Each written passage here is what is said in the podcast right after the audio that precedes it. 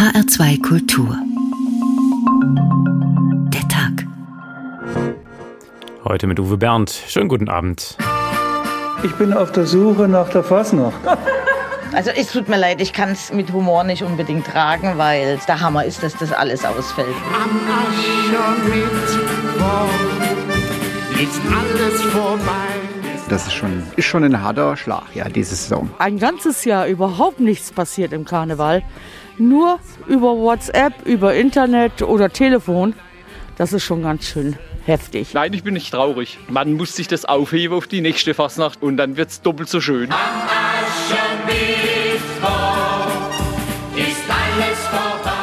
Diese Fastnachtszeit vor der Fastenzeit ist ja so etwas, was man braucht, um die Seele zu reinigen. Ja, ich würde jetzt nicht sagen, dass der Karneval systemrelevant ist, aber es ist total wichtig, dass die Menschen eine positive Grundstimmung erfahren. Alle wollen ein bisschen was vom Karneval mitnehmen, auch wenn es nicht in normalem Maße möglich ist. Ist es wenigstens ein kleiner Tropfen auf den heißen Stein.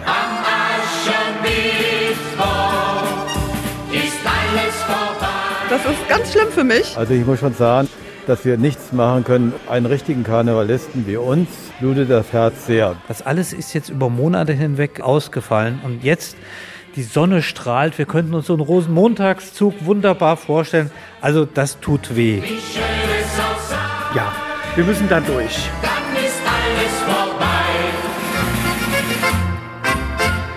Ja, ja, ja. Wer hat jetzt alles ein Tränchen im Auge? Dann sind Sie hier genau richtig. Eigentlich ist heute der Tag, an dem man Hering isst, an dem man den Kater noch spürt, an dem man auch ein bisschen froh ist, dass die tollen Tage vorüber sind. Denn dann ist es auch okay, ganz bewusst einen Gang zurückzuschalten. Man hat sich ja genug ausgetobt. Zeit für die Fastenzeit. Doch das genau funktioniert an diesem Aschermittwoch eben nicht. Wozu soll sich ein Katholik eigentlich heute das Aschenkreuz holen, wenn er an den tollen Tagen gar nicht sündigen konnte. Ach, hätten wir doch bloß getanzt, gesungen und geküsst. Deshalb heute bei uns Vorsicht, Fastenzeit, Verzicht, ist auch keine Lösung, das ist heute unsere These. Denn die Corona-Krise bremst uns schon seit Monaten aus, nur der politische Aschermittwoch haut, haut heute drauf, wie immer. Allerdings online versteht sich am Ende mit Lachern aus der Konserve oder wie kann das funktionieren? Auch das schauen wir uns genauer an und wir fragen, wie wir denn am besten durch diese Fastenzeit kommen mit Achtsamkeit und Zuversicht bis Ostern. Aber beginnen wollen wir mit der klassischen Fastenzeit, wie sie heutzutage von der Kirche proklamiert wird. Da gibt es jedes Jahr ein neues Motto, möglichst lebensnah. Rainer Dachselt betrachtet das mit großer Neugier. Ich war ja schon neugierig, was sich meine Kirche diesmal ausdenken würde. Als Protestant ist man ja eh nicht mehr an schwere theologische Kost gewöhnt, sondern erhält zu den feierlichen Anlässen des Jahres ein süffiges Gebräu aus Achtsamkeitspathos, Zivilisationskritik und allgemein bürgerlicher Innerlichkeit mit einer kleinen christlichen Note im Abgang. Da war zum Beispiel am Aschermittwoch Digitalfasten immer sehr angesagt, weil ja diese ganzen oberflächlichen und distanzierten virtuellen Kontakte nur zu unserer Zerstreuung und moralischen Verwahrlosung beitragen und die echte menschliche Nähe nicht ersetzen können. Aber 2021 und Digitalfasten? Sagen Sie mal, Meier, wo waren Sie denn gestern bei der Zoom-Konferenz? Äh, Chef, ich mache gerade Digitalfasten. Ich verzichte bewusst auf, ja, ja, auf Ihren Job, wenn Sie so weitermachen. Wir sehen uns morgen auf dem Schirm so gegen Punkt 9. Alles klar, Chef. Abends kann Meier dann gleich bei der Evangelischen Kirche Deutschland weitermachen. Da trifft sich die Fastengruppe in einer Videokonferenz. Ja, das geht schnell dieses Jahr. Die Kirchentüren sind zu, wie die EKD auf ihrer Webseite knapp und mit erstaunlich wenig Bedauern feststellt. Aber, so geht das weiter, die Türen ins Virtuelle stehen der Fastengemeinde weit offen. Ich finde ja innerliche Technikfeindlichkeit auch nicht gut, aber die echte menschliche Nähe so schnell zu kippen? Ja gut, Sie haben's aber auch nicht leicht. Verzicht ist psychotheologisch dieses Jahr einfach ein Ladenhüter. Sieben Wochen ohne, so heißt die Fastenkampagne der evangelischen Kirche seit den 80er Jahren. Das leuchtet aber Menschen, die mehr als sieben Monate ohne Gesellschaft und oft auch ohne Einkommen unterwegs sind, nicht sofort ein. Und wenn so viele gezwungen sind, sich auf sich selber zu besinnen und außer innerer Einkehr eh nichts vorhaben, dann sind die üblichen Empfehlungen in diese Richtung eher deplatziert. Eine Theologin räumt auf der EKD-Seite außerdem ein, dass dieses Jahr der Verzicht auf bestimmte Lebensmittel am geistlichen Sinn des Fastens völlig vorbeigehen würde. Schokolade und Alkohol sind also weiter erlaubt. Und vor allem das Letztere hat ja, wie man so hört, einen bedeutenden Anteil an der psychologischen Bewältigung der diversen Lockdowns. Was aber bleibt jetzt, wenn der Verzicht auf die üblichen weltlichen Genüsse und Zerstreuungen nicht zieht? Eine spirituelle Auszeit verspricht die EKD unter dem Motto Spielraum sieben Wochen ohne Blockaden.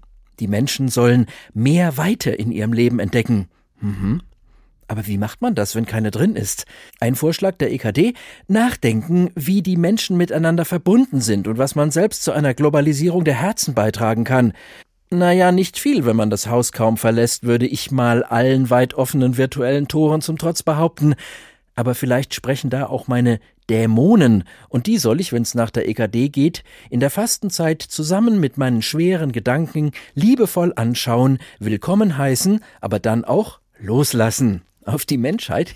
Nein, äh, so ist es sicher nicht gemeint. Aber wie ich es drehe und wende, es bleibt doch eine verbale Trockenschwimmerei. Im besten Fall eine Gedankenflucht aus einer blockierten Welt, im schlimmeren ein wolkiges Schönreden eben dieser Welt, mit nur noch homöopathischen Dosen von Christentum. Konsequenter wäre ja gewesen, wenn die Fastnacht ausfällt, dann fällt eben dieses Jahr auch die Fastenzeit aus. Motto der Kampagne: Sieben Wochen ohne, wir verzichten auf Verzicht. Oder wäre das dann doch zu viel der Selbstaufgabe? Rainer Dachselt fordert den Verzicht vom Verzicht und die Frage ist ja auch berechtigt, welchen Sinn machen eigentlich sieben Wochen Fasten, wenn man vorher gar nicht gefeiert und gesündigt hat? Darüber reden wir mit dem Buchautor Manfred Lütz, von Hause aus Psychiater. Er hat lange eine Klinik geleitet und er ist praktizierender Katholik mit den besten Beziehungen in den Vatikan. Schönen guten Abend. Guten Abend. Werden Sie sich heute Abend auch das Aschekreuz in der Heiligen Messe holen? Geht das überhaupt online oder wie? Nee, nee, ich werde das physisch machen. Ich weiß aber gar nicht genau, wie, äh, wie das Kreuz auf meine Stirn kommt. Da bin ich mal gespannt, welche Lösungen die haben. Also Sie gehen in den Gottesdienst genau. und ein Pfarrer mit dem Daumen vermutlich. Warum ist Ihnen das wichtig, dieses Aschenkreuz auf der Stirn zu haben? Also Aschermittwoch ist das Fest, wo wir dabei gesagt bekommen, Mensch, gedenke, du bist Staub und zum Staub kehrst du zurück. Das heißt, es ist ähm, nach den wilden Karnevalstagen, die es normalerweise hier im Rheinland gibt, ein Moment der Besinnung, wo man sich dann äh, klar macht, das Leben ist begrenzt und es besteht eben nicht nur aus Karneval. Können Sie nachvollziehen, dass heute manche das Gefühl haben, diese Fastenzeit kommt in diesem Jahr völlig zur Unzeit? Die ganze Pandemie ist eine unfreiwillige Fastenzeit. Ja, das kann ich mir gut vorstellen, aber äh, dennoch verliert die Fastenzeit nicht ihren Sinn. Die Fastenzeit ist ja eigentlich ein Fest der Freiheit des Menschen. Das heißt, äh, wir können freiwillig verzichten. Das unterscheidet uns ja äh, von unseren Hunden. Also äh, mein Hund kann nicht freiwillig verzichten. Äh, wenn er Hunger hat, dann frisst er, wenn was da ist halt. Und wir Menschen können und das ist eigentlich sozusagen auch die Würde des Menschen angesichts der Tatsache, dass wir Hunger haben und dass wir da was zu essen haben, sagen, ich verzichte und spende das zum Beispiel für Menschen in der dritten Welt. Das machen die Kirchen ja auch in der Fastenzeit, dass man das spendet. Das heißt, dass man nicht unbedingt nur das tut, wozu man Bock hat, das zeichnet die Freiheit des Menschen aus. Aber Sie fasten nur heute und am Karfreitag, oder? Das physische Fasten. Ja, uns hört ja jetzt keiner zu. Ich kann dir das mal ganz offen sagen. Also ich habe immer ein bisschen Schwierigkeiten mit der Fastenzeit ähm, und äh, halte das dann nicht immer so äh, dauerhaft durch. Und deswegen mache ich es äh, an äh, Aschermittwoch und an Karfreitag ganz radikal. Da esse ich gar nichts am Tag. Aber heute Nacht um zwölf äh, geht's wieder los. Und fasten Sie irgendwie im übertragenen Sinne, Fernsehfasten, irgendeine Form von Verzicht? Naja, das ist immer so ein bisschen kompliziert. Ich versuche das manchmal, aber das gelingt mir nicht immer. Grundsätzlich ist es gut, auch mal zu verzichten auf etwas, wo man gerade im Moment Bock drauf hat. Das versuche ich in der Fastenzeit schon besonders. Aber das kann man auch sonst im Jahr mal. Zum Beispiel, worauf verzichten Sie in so einer Zeit? Naja, auf was Leckeres zu essen und versuche dann mal mit etwas äh, normalerem Essen klarzukommen. Wie gestalten Sie diese sieben Wochen bis Ostern? Ist das für Sie eine besondere Zeit? Ja, das ist an sich schon eine besondere Zeit, dass man sich sozusagen aufs Osterfest hin als Christ vorbereitet. Wie das jetzt dieses Jahr sein wird, das ist ja mehr oder weniger eine Premiere. Es war letztes Jahr zwar auch schon mal so ein bisschen komisch, aber jetzt haben wir es ja so ganz systematisch. Das kann ich noch nicht genau sagen.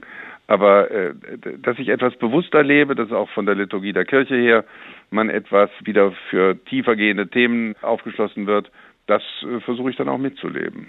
Wir werden später in der Sendung noch ausführlich über Achtsamkeit reden. Die ist ja auch sehr im Mode gerade, gerade auch bei nicht religiösen Menschen. Ist die Fastenzeit für Sie so etwas ähnliches wie eine Achtsamkeitsübung? Nee, also Achtsamkeitsübung, das ist ja sozusagen, um, um, um sich selber einfach äh, besser zu fühlen oder so. Ähm, diese ganze Geschichte des Fasten zum Beispiel dann auch sozusagen der Gesundheitsreligion geopfert wird, finde ich ganz absurd, ja.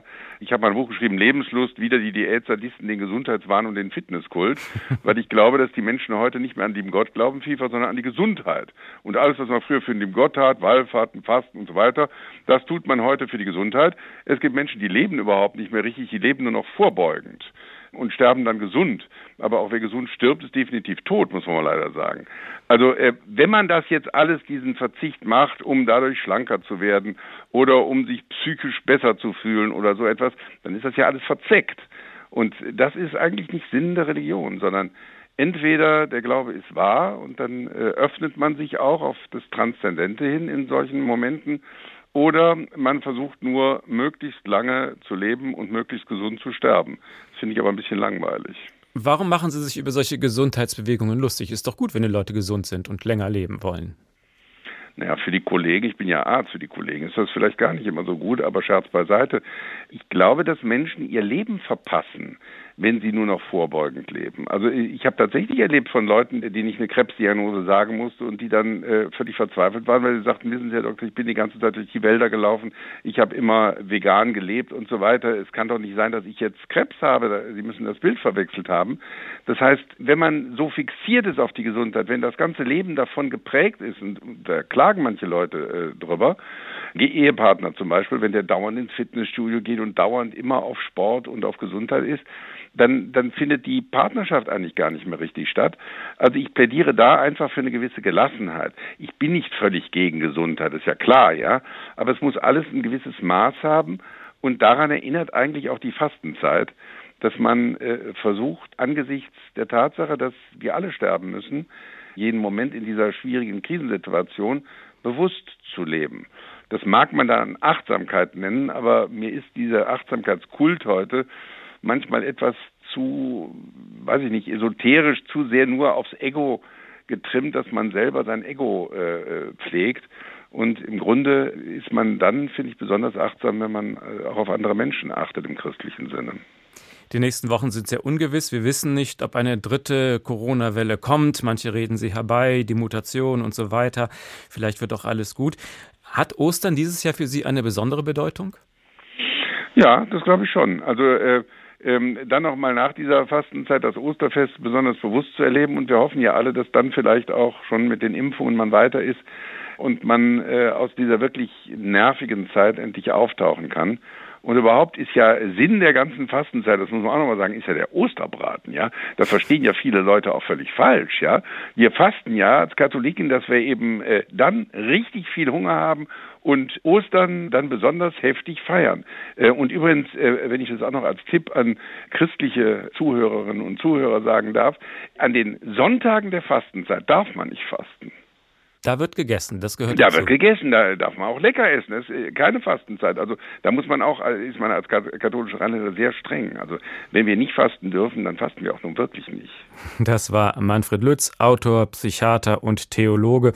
Und dieses Gespräch haben wir heute Nachmittag aufgezeichnet, denn jetzt sitzt Herr Lütz bereits in der Heiligen Messe und dafür haben wir natürlich Verständnis. Wie kommen wir nun am besten durch die Pandemie, indem wir von besseren Zeiten träumen? Und wovon träumt man in der Fastenzeit am liebsten? Wir haben es gerade schon gespürt, natürlich von einem richtigen, großen, deftigen Gelage. Wir beginnen mit einem französischen Satiriker aus dem 16. Jahrhundert, François Rabelais. Gargantua und Pantagruel. Er beschreibt eine üppige Jagd und Schlemmerei.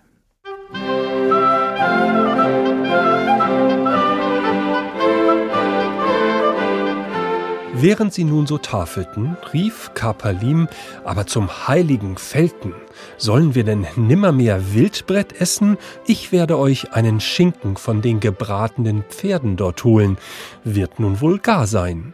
Und wie er itzt aufstund und es tun wollt, da erblickt er von weitem am äußersten Saum des Waldes einen schönen großen Bock, der aus dem Dickicht herfürspaziert war, und Kapalim ihm augenblicklich so haarscharf nach, hascht ihn mit einem Augenblick, und während des Laufens griff er noch mit seinen Händen aus der Luft vier große Trappen, sieben Birken, 26 graue Rebhuhn, 32 rote Rote, 16 Fasan, 9 Schnepfen, 19 Reiher, 32 Ringeltauben und mit den Beinen ertrat er zehn bis zwölf Stück kleines Wild, halb Hasen, halb Kanickel, las auf dem Rückweg das andere Wild, die Hasen, Frischling und Kressler zusammen und wies sogleich den schönen Rehbock vor, den er am Hals trug, und wie er um den ganzen Gurt mit Hasen besprickt war.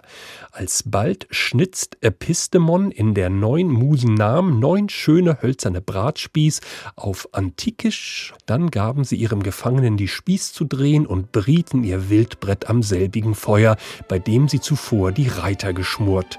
Und itzt ging's hoch her, muldenweiß Weinessig drüber, des Teufels wer der Mann, dem's nicht von Herzen ging, war ein Triumph, sie schnapen zu sehen.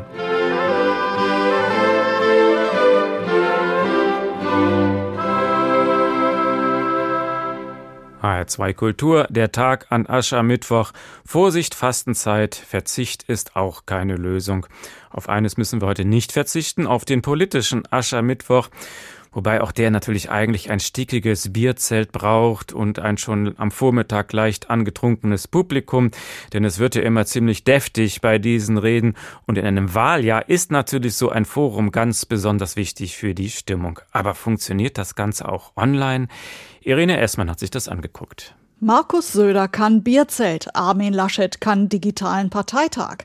Aber bei diesem politischen Aschermittwoch auf Abstand zum Auftakt eines Superwahljahres mitten in einer Dauerkrise ist Nüchternheit gefragt, weshalb die beiden zwar Bier oder Maßkrug auf dem Tisch stehen haben, aber kein Alkohol fließt. Armin Laschet muss nach seinem Grußwort erklären, warum die Flaschen noch zu sind. Tja, ich musste mich so konzentrieren. Ich habe gedacht, jeder Tropfen Alkohol verhindert jetzt, dass du eine gute Botschaft an die CSU sendest. Und vermeiden will Laschet wohl auch neue Interpretationsspielräume, die ihm als Kanzlerkandidaten schaden könnten.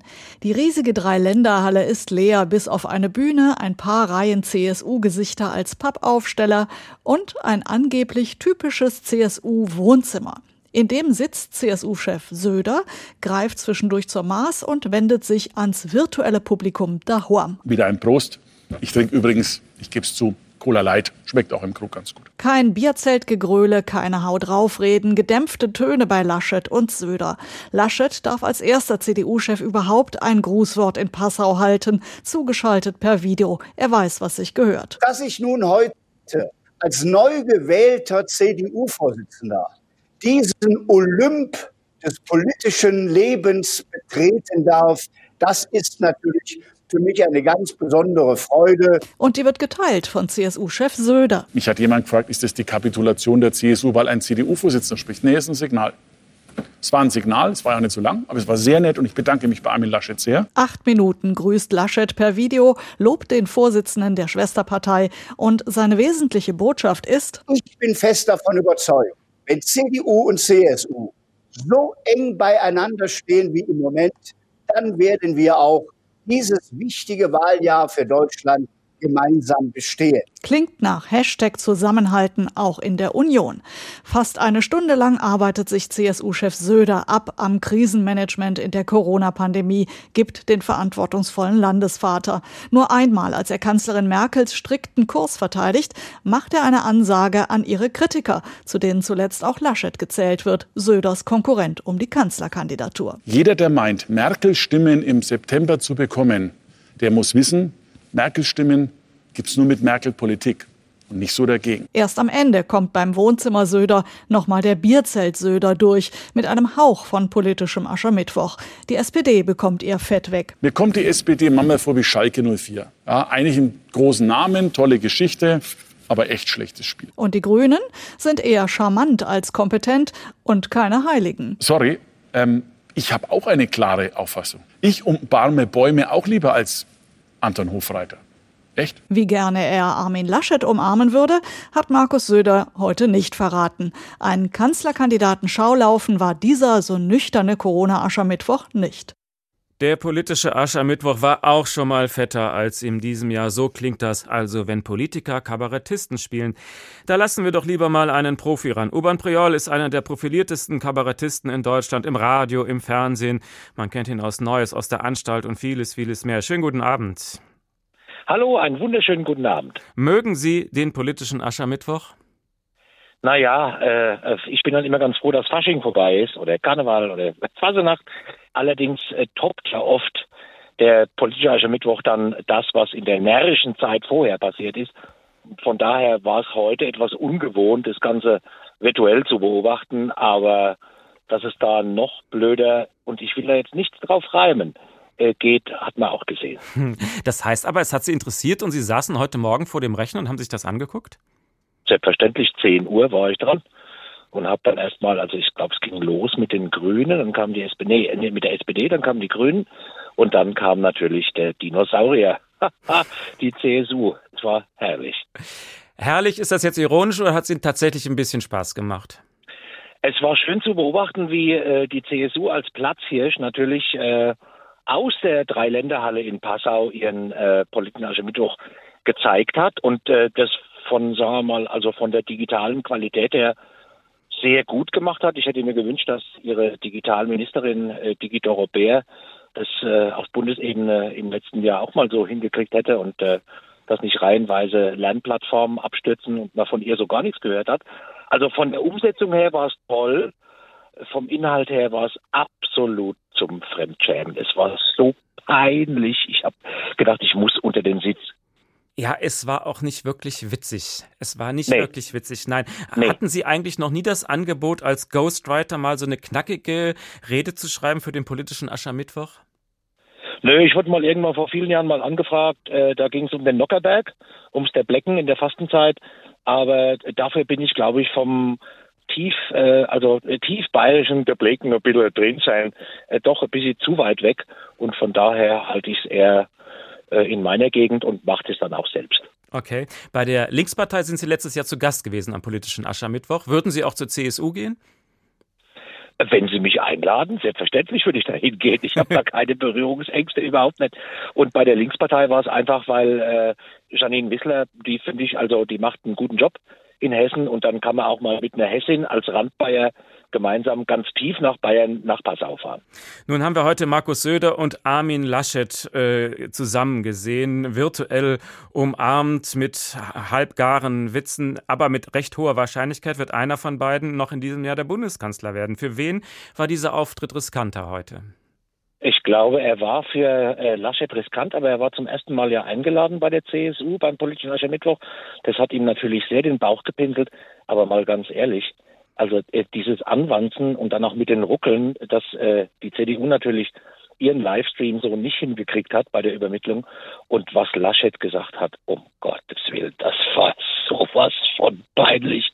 Da muss ich lange zurückdenken, dass ich ähm, sowas schon erlebt hätte. Also die Ode an die Freude, an die CSU zu singen, das kommt eigentlich schon der Totalkapitulation gleich. Laschet wird heute ja auch so zitiert mit anderen Sätzen, zum Beispiel, die Bürger werden so behandelt wie kleine Kinder. Ich denke, viele Menschen empfinden das so, aber das war doch in Wirklichkeit auch ein Tritt gegen das Schienenbein von Söder, oder?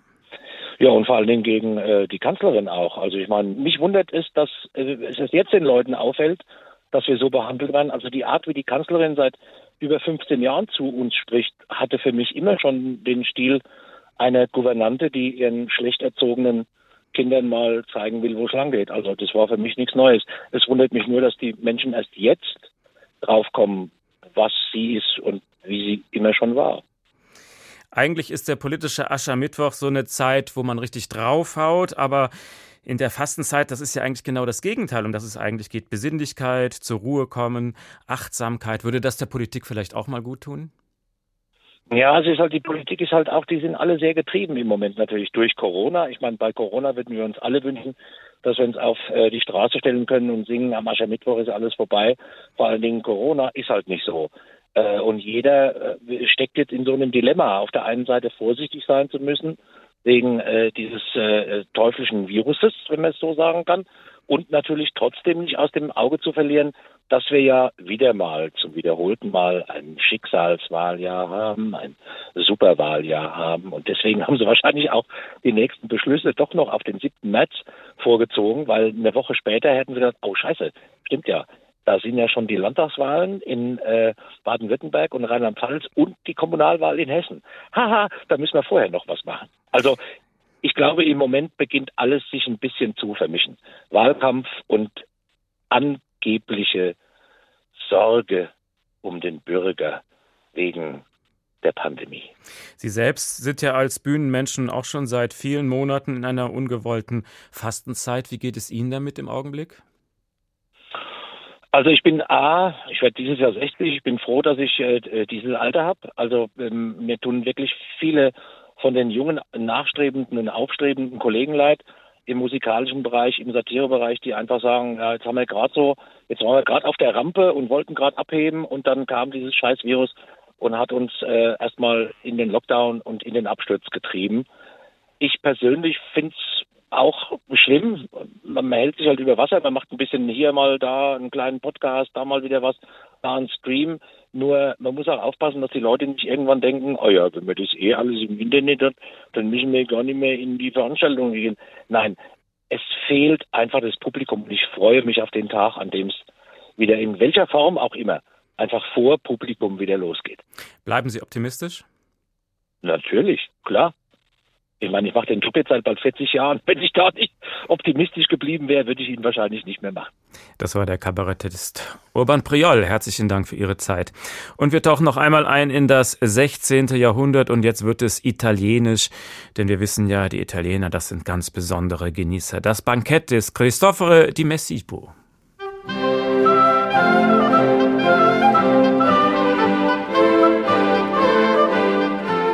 Dann kam der fünfte Gang. Tauben nach Hausmannsart, Rebhühner in Speckbrühe, Rindfleisch in Malvasia gebacken nach deutscher Art, Spanferkel am Spieß mit Senf darüber, gebackene Sperlinge mit Orangensaft, gebackene Seeaale, gehackte Kalbsleber gedämpft. Zu diesem Gang spielten fünf Trompeten und ein Waldhorn, bis man den sechsten Gang auftrug. Kalbfleisch, gebacken mit Sauerkirschensoße darüber, gespickte Pfauen, Zicklein mit Zitronen und Fleischbrühe, Wildschwein in schwarzer Tunke mit süßen Mandeln, kleine Fladen aus Eiern, Käse und Zucker, alte Goldbrassen auf dem Rost bereitet mit feinen Petersilien und Zwiebelchen, dann in Butter gedämpft, Gewürz draufgestreut. Zu diesem sechsten Gang sangen Ruzante und fünf seiner Genossen mit zwei Frauen Lieder und Madrigale auf Panduanisch. Darauf folgte der siebente Gang.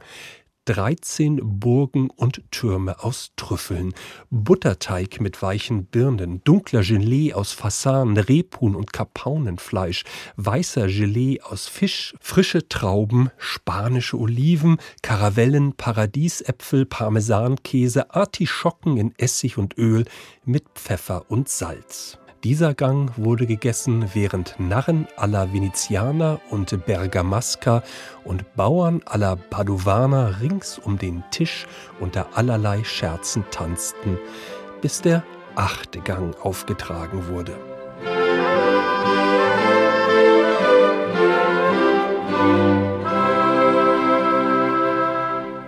Vorsicht, Fastenzeit, Verzicht ist auch keine Lösung. Aber genau das versuchen heute viele Leute. Statt zu schlemmen, wie gerade gehört hier, statt das zu tun, hören sie lieber in sich rein und dann einatmen, ausatmen. Einatmen, ausatmen. Und das kann helfen, durchaus. Das Leben kann sich durchaus wirklich ändern dadurch. Stefanie Oehmisch mit einem Beispiel. Wenn Strafanwalt Tobias Abel heute seinen Tag beginnt, lässt er sich Zeit, meditiert und macht eine Runde Yoga, bevor er in seine Kanzlei fährt. Jahrelang war das aber anders. Für Abel gab es nur Leistung, erstes Staatsexamen in sieben statt zehn Semestern, während des Referendariats schon der Fachanwalt für Strafrecht, die erste eigene Kanzlei mit 26. Zwar war er nach außen sehr erfolgreich, doch innen zerbrechlich durch meinen Beruf bedingt waren die letzten zwölf Jahre vollkommen im, im roten Bereich. Hat so weit geführt, dass ich ähm, Panikattacken hatte, dass ich eine Angststörung entwickelt habe, dass ich äh, Antidepressiva geschluckt habe. Tatsächlich habe ich mehrere Notaufnahmen von Ihnen gesehen innerhalb der letzten drei bis vier Jahre mit äh, eingebildetem Schlaganfall, mit eingebildeter Herzattacke. Keiner meiner Mandanten, kein Richter, kein sonst wer hat es mitgekriegt. Aber du konntest die Uhr danach stellen, dass ich äh, dann regelmäßig zusammengebrochen bin. Nach unzähligen gescheiterten Psychotherapien stößt Tobias Abel zufällig auf das Konzept Achtsamkeit, dessen Ursprung im Buddhismus liegt. Dabei geht es darum, im Hier und Jetzt zu leben und dem Moment mehr Aufmerksamkeit zu schenken, ohne ständig an die Zukunft zu denken oder in der Vergangenheit zu hängen. Ein Coach unterstützt Tobias auch dabei, seine Gefühle zu erkennen, anzunehmen und wieder loszulassen. Wenn jetzt mein Telefon klingelt, ich zum Haftrichter muss und hyper unter Stress steht, dann nehme ich diesen Stress mittlerweile an, aber ich weiß, in einer Stunde ist er auch wieder weg. Früher bin ich mit Plan A bis Z aus dem Haus gegangen. Typisches juristisches, anerzogenes, für alles Worst-Case-Denken. Mittlerweile löse ich dieses Problem, wenn es tatsächlich auftaucht. Das spare viel Energie. Sowohl der Umgang mit seiner Familie als auch das Arbeitsleben habe sich durch die gelebte Achtsamkeit sehr verändert. Die Arbeit ist immer noch dieselbe, der Anwalt könne sie jetzt aber viel leichter bewältigen. Sein Umfeld müsse sich aber noch an den neuen Tobias gewöhnen. Mit 90 Prozent Einsatz habe ich mehr Erfolg, bin ausgeglichener, aber gleichzeitig für meine Mandanten noch erfolgreicher als mit den vorhergehenden 150 Prozent. Ein sehr, sehr guter Freund hat gesagt, man, man kennt dich nur unter Strom. Das heißt, natürlich sind die Leute irritiert. Was allerdings als Feedback aus allen Ecken kommt, ist, Mann, du bist im privaten Bereich vollkommen ruhig geworden. Noch immer sei er absolut fasziniert davon, wie ein paar Stellschrauben an der inneren Einstellung sein komplettes Leben verändern konnten. Weg von Angst und Stress hin zu Glück und innerer Gelassenheit. Genau das können wir gebrauchen in diesen Tagen der Pandemie. Und manch einer mag halt die Achtsamkeit auch in den kommenden sieben Wochen der Fastenzeit entdecken. Dr. Britta Hölzel ist Psychologin und Neurowissenschaftlerin. Sie hat in Boston und an der Charité geforscht und jetzt ein eigenes Institut für Achtsamkeit und Meditation in München. Schönen guten Abend. Guten Abend. Sie können uns genauer erklären, was da eigentlich passiert. Wie verändert sich das Gehirn, wenn man eine Achtsamkeitsübung macht? Ja, es gibt eine ganze Reihe von Studien inzwischen, wo man sich angeschaut hat, wie sich die Struktur des Gehirns verändert oder auch wie sich die Funktionsweise des Gehirns verändert. Und da sieht man Veränderungen, also in beiden, in Struktur und Funktionsweise, die Befunde gehen dann in die Richtung, dass man Veränderungen findet in Regionen, die zuständig sind für die Aufmerksamkeitssteuerung oder auch zuständig sind äh, fürs Körpergewahrsein oder fürs Mitgefühl, die Perspektivübernahme. Es kommt da immer auch darauf an, was man genau in den Trainings trainiert. Also es ist mehr als Einbildung. Sie sehen tatsächlich im Scanner, dass sich da tatsächlich was ändert. Ganz genau. Wir sehen Veränderungen im Gehirn. Ähm, wir sind da natürlich noch ganz am Anfang, die auch zu verstehen und wir versuchen die Befunde dann mit Veränderungen im Befinden ähm, in Zusammenhang zu bringen, um auch noch besser verstehen zu können, was bedeuten die denn eigentlich. Also wenn ich eine Veränderung in der Struktur des Gehirns sehe, was hat das dann auf sich und wie geht das einher, auch mit Veränderungen im Befinden zum Beispiel. Eine ganz beliebte Übung ist der sogenannte Body Scan. Also da liegt man jetzt nicht im MRT oder so, sondern einfach nur auf der Matte. Man konzentriert sich einfach auf verschiedene Bereiche seines Körpers. Man denkt an seinen Fuß, man denkt an sein Knie, sonst macht man nichts. Was passiert da? Ja, so was man tut, ist nicht so sehr daran denken, als wirklich hinzuspüren. Also wirklich den Körper zu spüren, in Kontakt zu kommen mit den Empfindungen im eigenen Körper. Das ist ja was, was wir im Alltag sonst nicht sehr häufig, typischerweise nicht so häufig üben auch. Und es entsteht ein verstärktes Körperbewusstsein, Körpergewahrsein. Die Menschen berichten, dass sie klarer auch ihre Bedürfnisse wahrnehmen. Wenn wir gerade ans Fasten denken, also Gefühle von Hunger oder auch Sattheit wirklich im Körper Körper zu erspüren. Es ist auch eine Stärkung der Aufmerksamkeit, Konzentrationsfähigkeit, weil wir die Aufmerksamkeit verändern und im Körper gerichtet halten. Und wir üben, und das ist allen Achtsamkeitsübungen gemein, auch immer diese innere Haltung der Offenheit, der Neugierde, der Freundlichkeit gegenüber dem, was uns begegnet, im Gegensatz zu so einem vorschnellen Verurteilen oder Werten. Also wir üben uns in dieser wertfreien Haltung. Wie lange muss man das machen, bis es wirkt?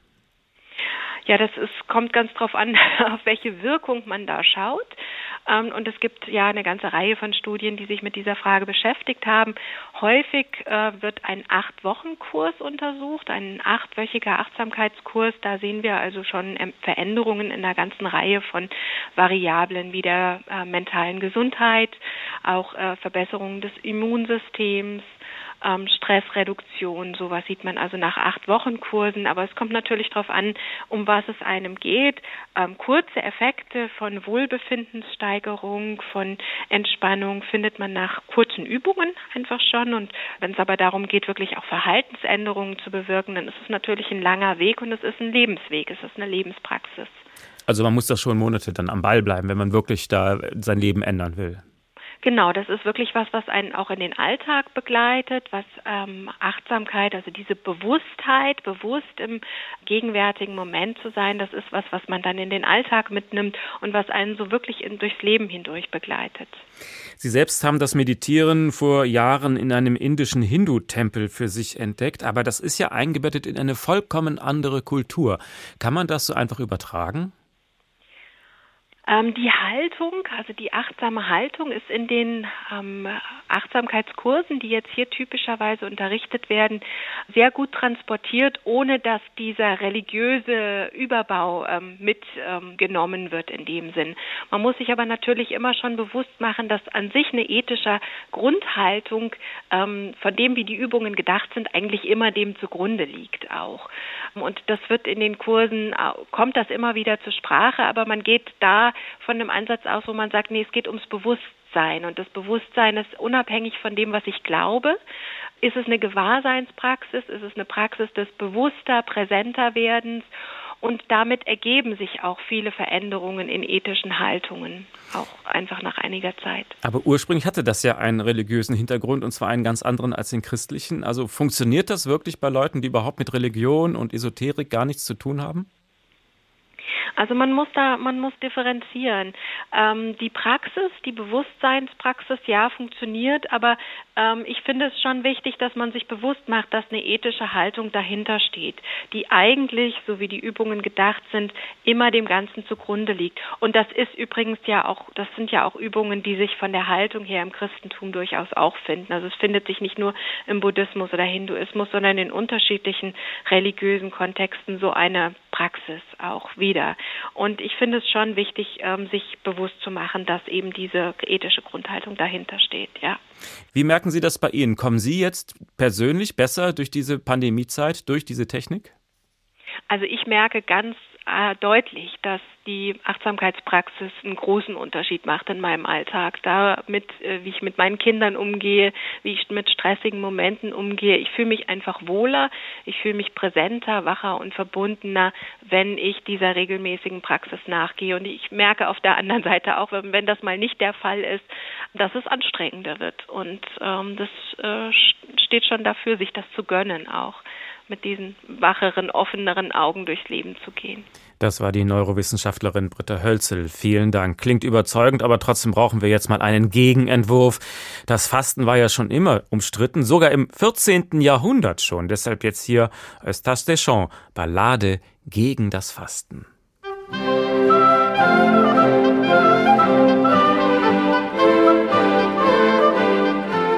Auf, auf, Alarm, der Fastnachtsdienstag schreit. Zum Karneval, wir stehen am Abgrundsrand, das Fasten naht, mach dich zum Kampf bereit. Der Aschermittwoch droht schon unserem Land, erschrocken stehen die Völker weit und breit.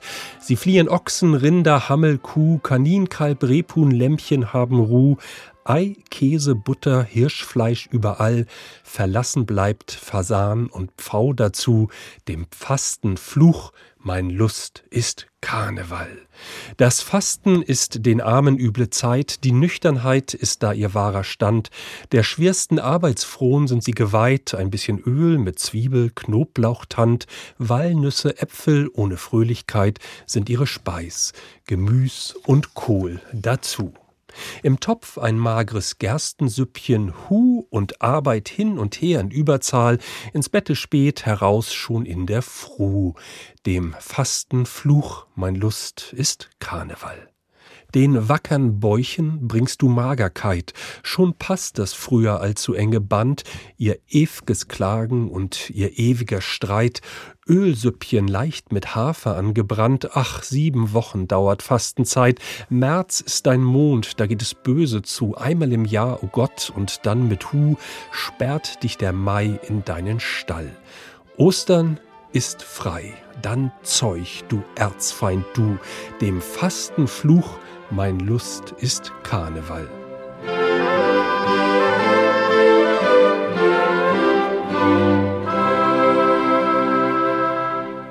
Vorsicht, Fastenzeit, Verzicht ist auch keine Lösung. Wir haben gehört, Achtsamkeitsübungen sind also keine Einbildung, da passiert wirklich was im Gehirn.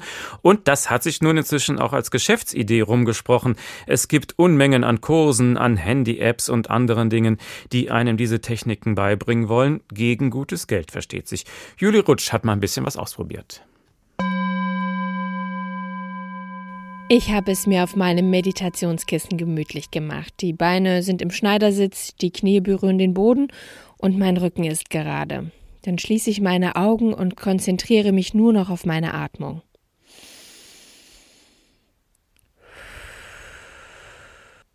Im Hintergrund läuft eine meiner Lieblings-Apps, Inside Timer. Das ist eine App, die Audios anbietet, die mich darin trainieren, im Hier und Jetzt zu sein. Also mir dabei helfen, Stress abzubauen, besser zu schlafen oder mich zu reflektieren. Und dort begleitet mich jetzt Sarah Desai durch eine Meditationsübung für innere Ruhe. Du musst nichts tun, außer einzuatmen und auszuatmen. Meditation ist das Werkzeug für Achtsamkeit. Sie hilft uns dabei, das Gedankenkarussell im Alltag zu stoppen. Wir hängen oft so sehr in unseren Gedanken an gestern oder morgen, dass wir das Jetzt vergessen. Achtsamkeitsübungen holen uns zurück und verankern uns in dem einen Moment, der gerade existiert, ohne ihn zu bewerten. Mittlerweile strömen immer mehr YouTube-Videos, Podcasts oder Meditations-Apps auf den Markt.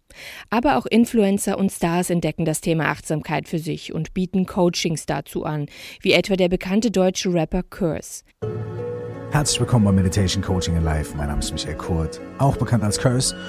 Und der Titel der heutigen Folge ist, wie du deinen Körper ein Stück mehr lieben lernst.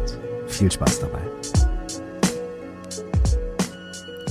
Ein Ziel von Achtsamkeit ist es, meine inneren Bedürfnisse und die von anderen zu erkennen und auch zu respektieren, um dadurch wiederum Zufriedenheit zu stärken, bei mir und bei den anderen.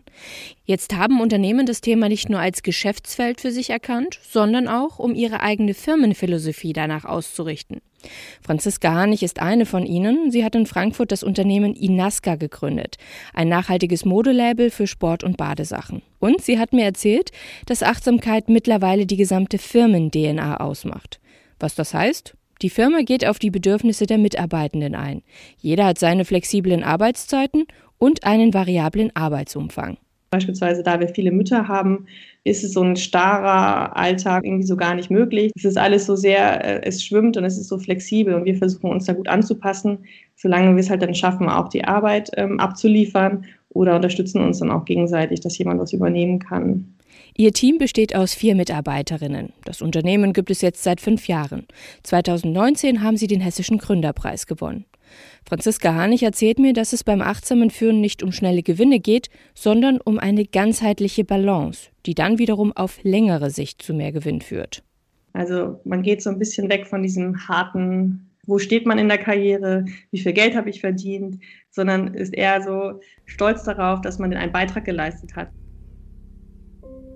Throne noch ein paar Momente in deinem Sitz. Und wenn du soweit bist, Öffne langsam deine Augen. Mittlerweile ist meine Achtsamkeitsübung beendet und ich kann jetzt die Augen wieder öffnen und mich strecken. Diese kurze Auszeit mit mir selbst fühlt sich an wie ein kleiner Kurzurlaub. Einer, den wir uns eigentlich jeden Tag gönnen sollten. Achtsamkeitsübungen sind zu einem lukrativen Geschäftsmodell geworden. Aber was soll's? Wenn's hilft, ist es ja in Ordnung. Dr. Simon Schindler ist Sozialpsychologe an der Universität Kassel.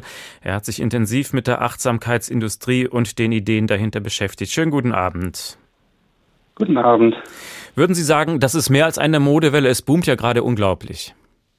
Also es ist eine Modewelle, hinter der schon auch viel wissenschaftliche Arbeit steckt. Es ist mehr als jetzt nur eine eine Luftblase, die irgendwann platzt. Ähm, aber nichtsdestotrotz ist es natürlich ein Hype und bei einem Hype gilt es eben genauer hinzuschauen. Und wenn man genauer hinschaut, das haben Sie getan, dann entdeckt man auch Nebenwirkungen der Achtsamkeit. Davon ist in diesen Werbebroschüren nie die Rede. Was für Nebenwirkungen meinen Sie denn? Ja, das stimmt. Also wenn man jetzt die ganzen Beiträge gehört hat, dann kann man sagen, ist ja, ist ja wunderbar, ist ja ein Allheilmittel. Ähm, klingt so, als wäre das die Lösung für alles. Und für mich ist es eben, also es ist erstmal wichtig, was versteht man unter Achtsamkeit und da wurde jetzt in den Beiträgen ja schon drüber geredet, Achtsamkeit als ähm, Jetzt-Orientierung, dass ich eine beobachtende Perspektive auf meine Gefühle, Gedanken wahrnehme und vor allem mit einer wertneutralen Haltung, mit einer akzeptierenden, neugierigen Haltung. Ja, man lernt so, das, das Gefühl zieht an dir vorbei. Du betrachtest deine Gefühle und du bewertest es nicht und ziehst an dir vor, das zieht an dir vorbei. So ungefähr soll man sich das vorstellen. Ne? Eben, man ist wütend und man nimmt das Gefühl der Wut wahr, anstatt darauf zu reagieren ne, und lässt es, versucht es dann ziehen zu lassen. Und ähm, das ist okay und das ist unser Konzept, mit dem wir auch wissenschaftlich arbeiten, aber das schließt jetzt noch nicht automatisch mehr Mitgefühl, äh, mehr moralisches Verhalten mit ein, ne, sondern es ist erstmal ein Instrument, ähm, für, ich würde als Psychologe sagen, Selbstregulation. Ne? Mhm. Also man lernt eben mit Emotionen, diese regulieren, wahrzunehmen ähm, und dann eben damit konstruktiv umzugehen, anstatt Opfer der eigenen Emotionen und Gedanken zu werden. Also mehr Autonomie, mehr Selbstkontrolle. Und das ist okay. Ähm, nur der Punkt ist, wo führt das dann hin? Und das ist die Frage, wo das dann hinführt. Und das hängt entscheidend laut äh, meine, der Idee nach, ähm, die wir haben, ähm, von, der, von den eigenen Motiven und Werten ab. Ne? Mhm. Also das heißt noch nicht, dass wenn ich jetzt Achtsamkeit Meditation mache, dass sich dann automatisch meine Motive und Werte verändern. Da sind wir wieder bei der Eingangsfrage, die Sie ja gestellt haben, bei der, bei der, bei der buddhistischen Ethik oder bei der Einbettung in ethischen Kontext. Und die ist meiner Ansicht nach schon zentral. Also Selbstregulation klingt ja jetzt auch erstmal gut. Also wo ist jetzt der Haken dessen? Wo, wo kritisieren Sie? Ich kritisiere dass also Selbstregulation ist gut, ja, das ist auch eine wertvolle, äh, wertvolle ähm, Fähigkeit. Nur geht es darum, dass daraus noch nicht automatisch mehr Nächstenliebe und prosoziales Verhalten äh, entsteht, wie das oft eben proklamiert wird. Oder auch Empathie ist gar nicht so, ähm, äh, so, un, äh, so eindeutig, dass äh, Achtsamkeit automatisch Empathie fördert. Wie Frau Hölze gesagt hat, kommt auch darauf an, was man denn für eine Übung macht und wie man und was man genau für Fähigkeiten denn fördern will. Äh, wir haben eine Untersuchung gemacht, da haben wir zum Beispiel äh, Fleischesser ein Video gezeigt, Fleischesser ein Video gezeigt, äh, wo es eben um Tierleid ging und danach eben äh, sollten sie eine Achtsamkeitsübung machen und da eben die Kontrollgruppe nicht. Und dann haben wir gefragt, wie ist denn das schlechte Gewissen beim Fleischkonsum? Und ähm, die Absicht, den Fleischkonsum eventuell zu reduzieren. Und die Leute in der Achtsamkeitsübung, die hatten eben kein so starkes schlechtes Gewissen und auch weniger die Absicht, den Fleischkonsum zu reduzieren im Vergleich zur Kontrollgruppe. Mhm. Das soll nur veranschaulichen, dass Achtsamkeit nicht automatisch auf einmal zu weniger Leid äh, äh führt. Äh, also das heißt, die, Ihre These ist, Achtsamkeitsübungen können dazu führen, dass man weniger Mitgefühl empfindet, weil man sich nur noch um sich selber dreht. Und wie geht es mir gerade so? Oder äh, wie würden Sie das zusammenfassen? Ich kann das Schuldgefühl kann ich äh, einfach auch regulieren und Schuld in dem Fall natürlich auch eine, eine frohe soziale oder eine wichtige Emotion ist, um miteinander umzugehen. Ich rede jetzt nicht von Schuldgefühl über Jahre hinweg beladene Schuld, sondern in dem Moment so ein schlechtes Gewissen zu haben, das kann natürlich moralisch äh, äh, auch nützlich sein. Und in dem Fall ist es so, dass es, ähm, wir haben eine Reihe von Studien gemacht und insgesamt ist es eben so, dass unter Achtsamkeit die Leute weniger bereit sind, einen Schaden, den sie verursacht haben, auch zu reparieren. Das ist so die Idee dahinter, dass man, dass es eben nicht so einen Automatismus gibt. Mir geht es um diesen Automatismus, man macht Achtsamkeit und dann wird man quasi in Anführungsstrichen zu, zu einem besseren, moralischeren Menschen. Ähm, diesen Automatismus sehe ich nicht, sondern äh, davon ist es eben von verschiedenen anderen Faktoren abhängig. Also mal überspitzt gesagt, ein Manager, der morgens Achtsamkeitsübungen macht, dem fällt es vielleicht leichter danach, zehn Leute zu entlassen. Genau. Und das kann man natürlich jetzt äh, gut oder schlecht finden, aber das ist eine ethische Frage. Aber man kann das natürlich als Instrument einsetzen. Ich finde auch als, als Stressreduktionsinstrument, äh, ähm, wie das ja oft dann äh, in, in, ähm, benutzt wird, da gibt es auch, ist die Studienlage relativ eindeutig oder zumindest stark, dass es Stress reduziert und Entspannung fördert.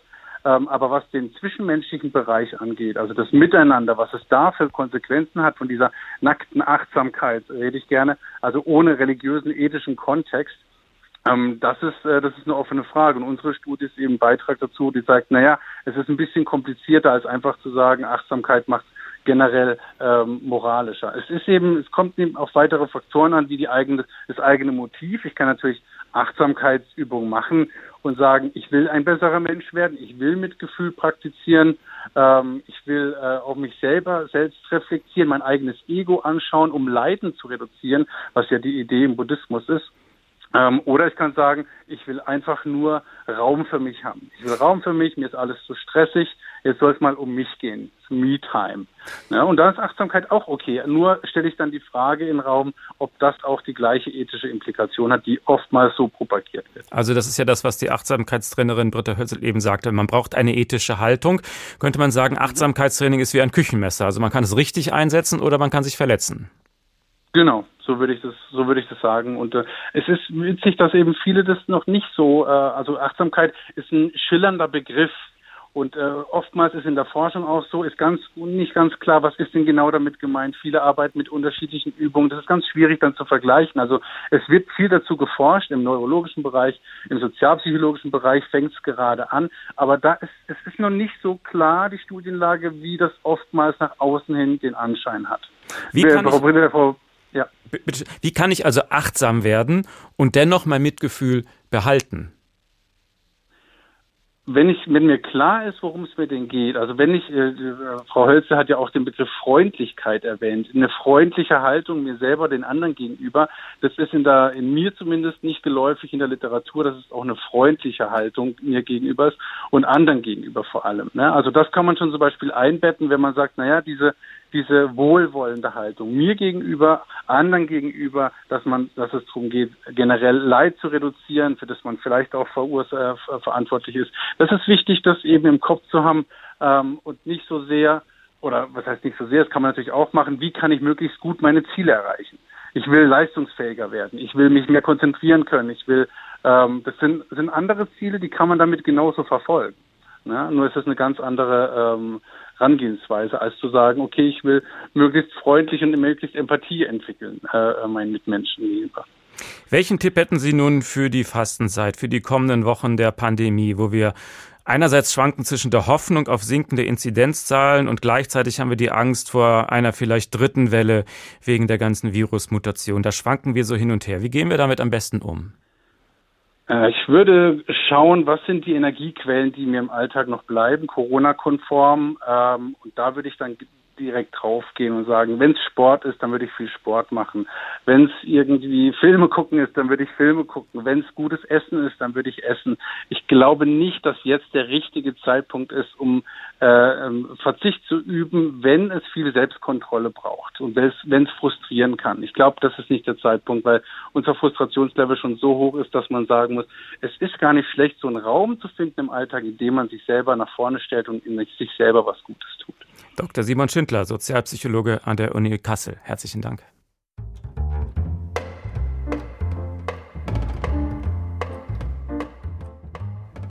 Vorsicht, Fastenzeit, sieben Wochen noch bis Ostern und vielleicht geht dann nachher das gewohnte Leben langsam, langsam wieder los und keine zwei Wochen wieder mehr, bis die Friseure wieder aufmachen.